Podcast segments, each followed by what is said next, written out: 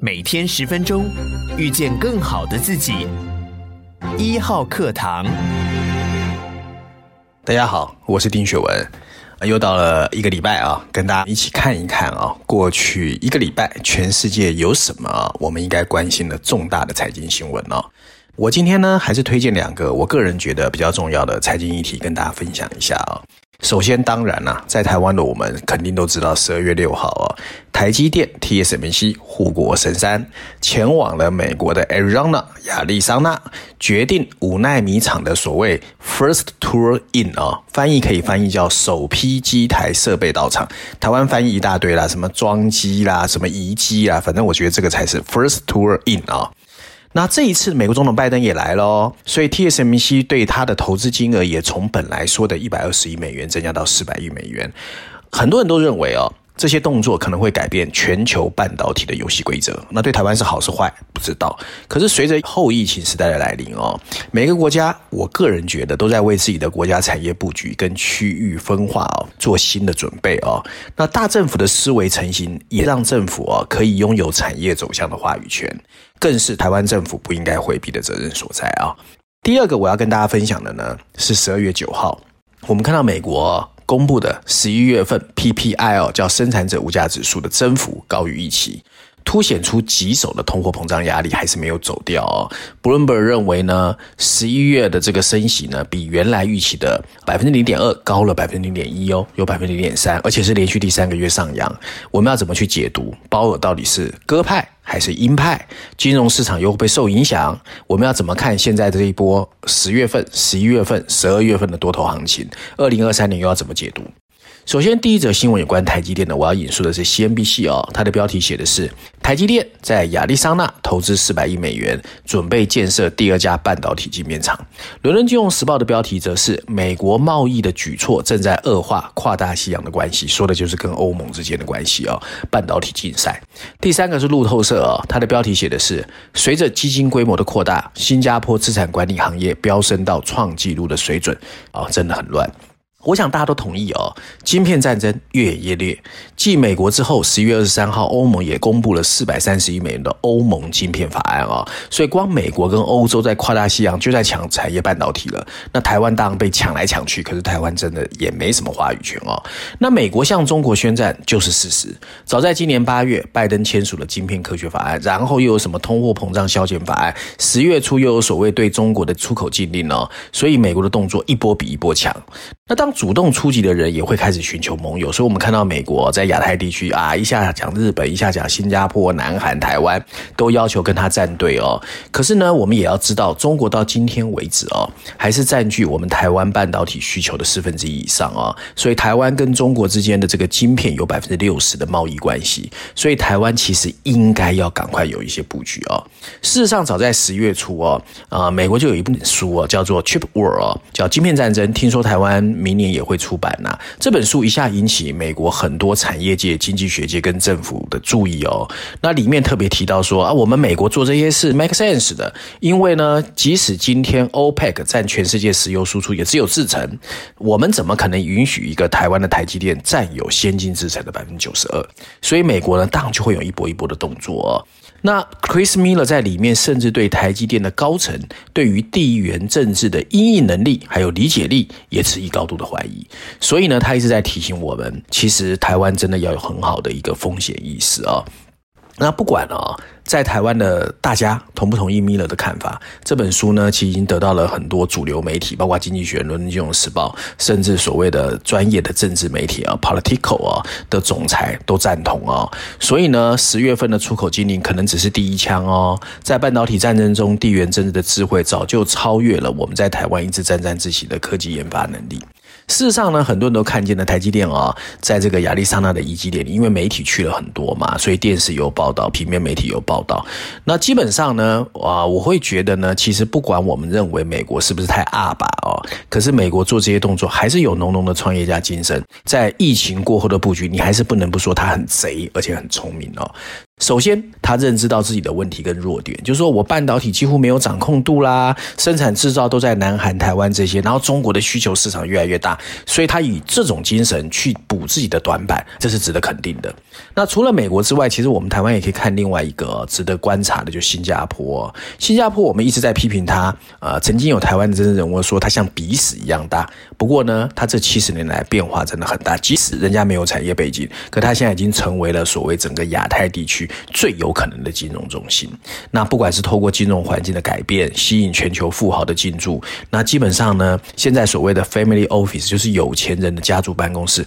这三年来从四百家扩展到七百多家。那如果有朋友在新加坡，也知道最近新加坡的房租啦、房地产啦，哦，都涨得非常凶。所以呢，美国也好，新加坡也好，我觉得都在为疫情过后做布局。然后呢，台湾当这两年，今年因为六都选举，明年总统选举，不知道会不会继续闹。选举，可是我觉得产业的变化正在非常凶悍的变化，台湾还是要小心。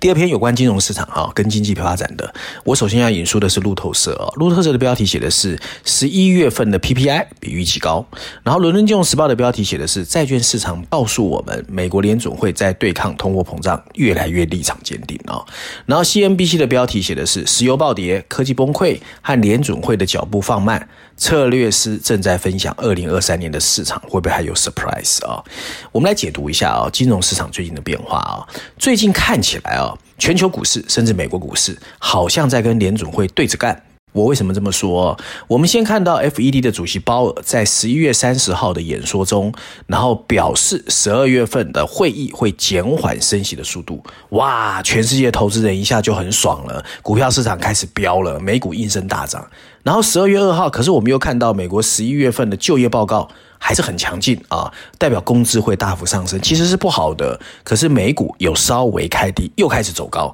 显然不 care 啊。那这种鸽跟鹰哦，就鸽派跟鹰派的说法其实是相对性的哦。那很多人都刻意去解读鲍尔演说中偏向鸽派的说法，其实认真说起来，整个演讲 speech 里面哦，只有六个字哦是比较偏鸽派的。他说的就是 as soon as the December meeting，就说我们会尽快在十二月份减缓升息。速度，可是里面呢提到鹰派的说法其实也很多，譬如说他有提到，我们现在还是没有看到通货膨胀有明确的放低呀，然后通货膨胀的利率还是会保持在高度，我们要想办法一直看到物价上涨减缓到符合百分之二 percent 啊，所以这些是比较偏鹰派，可是没办法，就业市场讯号也不好，可是呢。股票市场还是大涨，那为什么整个金融市场的表现会跟鲍尔的讲法呢南辕北辙哦？首先呢，鲍尔这一次确实有明确说到，下一次会议的时候他会减缓升息幅度。那憋那么久的金融市场，当然就认为这是爆炸性的题材嘛。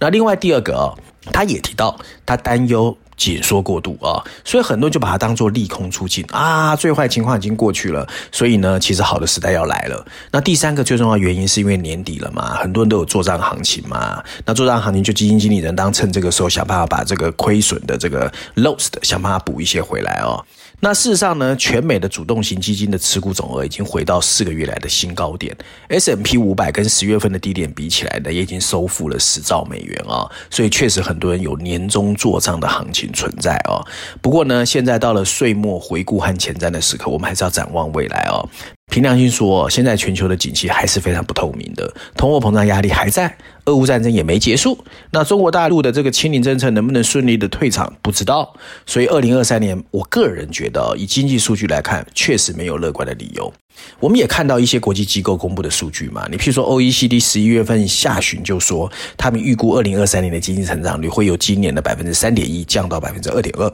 国际货币组织 IMF 在十月份就说了，大概是百分之二点七。最狠的是国际金融协会 IIF 啊，他说十一月底的报告很悲观，他们预测二零二三年是百分之一点二啊。所以呢，其实真正看起来，明年的数据真的不会太好看。那有一家美国的人力银行也公布哦，百分之八十二的企业认为，二零二三年呢应该会经济衰退，主要原因有三个。包括通货膨胀、俄乌战争，当然就还有中共二十大重申的台海危机哦。面对这些即将来临的景气寒冬呢，我们到底要怎么去看呢？其实从企业的动作就可以看得出来，第三季的获利报告不如预期，很多企业已经在减少资本支出、降低库存、保留现金水位，甚至裁员减薪。所以企业如果是春江水暖鸭先知，其实看起来企业对明年也不是太看好的哦。那经营企业本来就是要有很多的风险嘛，还有要有一些布局嘛。那如果以企业角度来看呢，其实因为地缘政治跟商业世界越来越结合在一起，我觉得政府也要改变一些思维啦。你不能老是就是。坐享其成哦。简单来说，一般企业在经营未来的时候，他首先会先把风险抓出来，然后做风险的分类、评量跟盘点，然后再来决定我要避开哪些风险，然后再过来就是拟定政策嘛。你比如说啊，我未来呢要做哪些资本支出，我的资源要怎么去布局，我的产业要怎么转型。第三个就是执行喽，你要怎么去执行，然后让未来能成功。我觉得台湾现在也面临这样，而更不要说台湾还面临一个两岸的风险啊。所以台湾政府应该赶快啊，不管谁要选。总统了，赶快告诉我们台湾的未来，半导体护国神山，我不管它移到美国是好或坏，你告诉我们，疫情过后每个国家都在准备，每个企业也在做一些布局，那台湾要往哪里走？我觉得这个是新的，二零二三年政府要赶快告诉我们的。那照案例，我还是推荐一下《经济学人》啊最新一期的封面故事啊。这是一期用来展望二零二三年投资前景的封面故事议题。经济学在封面设计上就很有趣，它放上了取材自一八四八年啊，加州曾经有淘金热 （Gold Rush） 啊的一个很有名的版画啊。那有趣的是，他把本来的牛仔帽变成棒球帽，还让图中的这个淘金者戴上了太阳眼镜。那上面写两排补充文字，大字写的是。积极找寻回报啊，小字写的是投资的新法则。在这一次的封面故事议题上，经济学人花了十篇文章，序论第一篇，还有 briefing 专文，还有财经板块的第一篇、第二篇，所以是重量级的哦。经济学人对我们描述了一个由更高利率和资本稀缺主导的新的动态新时代。投资人会发现自己已经开始置身在一个完全不一样的世界里。然后呢，我们需要的是一套被更新的投资规则。尽管回报预期可能会更高，不过资本的耐心变短了。而且一级市场或者私募市场可能会受到影响。总而言之呢，我们要有很好的一个心理预期啊、哦。再过来的日子，或许虽然金融市场表现不错，可是有很多的变化正在发生。以上就今天我想跟大家分享哦，最近这个礼拜我个人觉得比较重要的财经议题，希望大家喜欢。那最后呢，我也想跟大家呼吁一下啊，如果大家喜欢我的节目或觉得内容其实还不错听，麻烦大家给一号课堂按个赞哈。我想大家的支持就是我继续努力的动力。我们。下礼拜见。